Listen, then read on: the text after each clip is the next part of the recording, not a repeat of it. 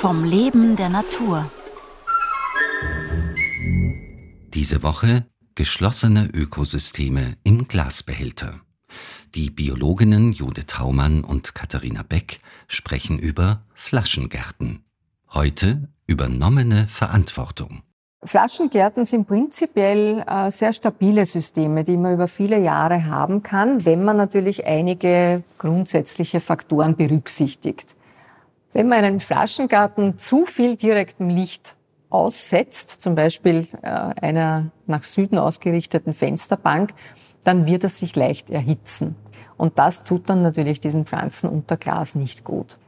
Die meisten Pflanzen sollten ohnehin schwachwüchsige sein, schwachlichtadaptierte Pflanzen, die dann mit so einem feuchten Klima hier wirklich optimal wachsen können.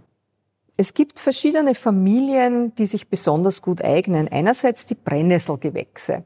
Da denkt man jetzt an die Brennnessel mit ihren Nesselzellen, die unangenehm sind. Es gibt aber ganz viele Brennnesselgewächse ohne Brennhaare, die kleine Blätter haben. Zum Beispiel das Bubiköpfchen sehen wir hier mit ganz winzigen Blättern oder eine Pilea, eine sogenannte Kanonierblume, die eignet sich auch ganz besonders gut.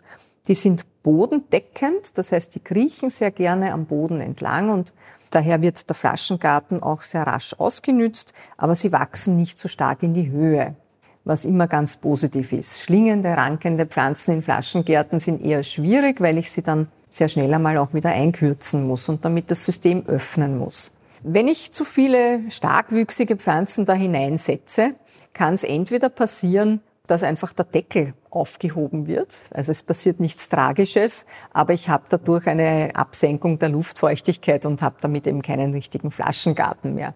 Ansonsten werden die Pflanzen einfach nicht weiter wachsen. Wenn das Wachstum zu dicht ist, dann wird es sich irgendwann einmal von selber reduzieren, weil dann für die Menge an Pflanzen einfach nicht mehr genug Wasser und Nährstoffe vorhanden sind, weil ich kann nur das im Kreislauf führen, was ich am Anfang in das System eingebracht habe. Mit pflegenden Maßnahmen kann man eingreifen, wenn es zu Schimmelbefall kommt. Wenn ich nach einigen Wochen merken würde, dass die Pflanze sich nicht wohlfühlt, weil sie Blätter hängen lässt, weil sich Blätter eventuell verfärben oder man merkt, dass sie einfach zu trocken werden, dann sollte man auf alle Fälle nachgießen beziehungsweise auch abgestorbene Blätter bereits entfernen. Bei Schimmel empfehle ich eigentlich die Entfernung der Pflanze und das Einbringen eines neuen Substrates und im Grunde wirklich eine neue Pflanze einzusetzen.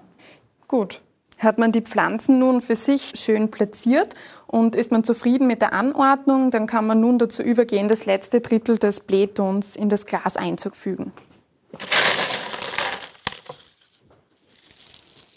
Wenn der Standort jetzt zwar schon nordseitig ist, könnte man trotzdem am Abend weißes Licht einbringen. Man kann dadurch eine längere Tageszeit simulieren. Ich habe in Amsterdam in einem Café mal ganz eine schöne Hermetosphäre gesehen oder einen Flaschengarten an sich. Das Gefäß war auf einem alten Bücherstapel drapiert und da war eine schöne Hängelampe darüber platziert. Der Verschluss des Glases ist ein besonderer Moment. So wird dieses Ökosystem zu einem autarken, sich selbst erhaltenden System. Man hat schon auch eine Verantwortung dann für das erstellte Ökosystem. Und mir ist es dann besonders wichtig, den Verschluss einer Hermetosphäre eines Flaschengartens besonders abzubilden. Und ich liebe es dann, ein Etikett zu gestalten. Und zwar sollte man da das besondere Datum des Verschlusses notieren, aber auch am besten lateinische Gattungs- und Artennamen der eingepflanzten Organismen. Und das kann man dann sehr schön mit dem Garn an den Flaschenhals auch anbringen. Geschlossene Ökosysteme im Glasbehälter. Katharina Beck vom Gymnasium Graz-Liebenau und Judith Haumann vom Department für funktionelle und evolutionäre Biologie der Universität Wien sprachen diese Woche über Flaschengärten. Gestaltung Lothar Bodingbauer, Redaktion Renate Plim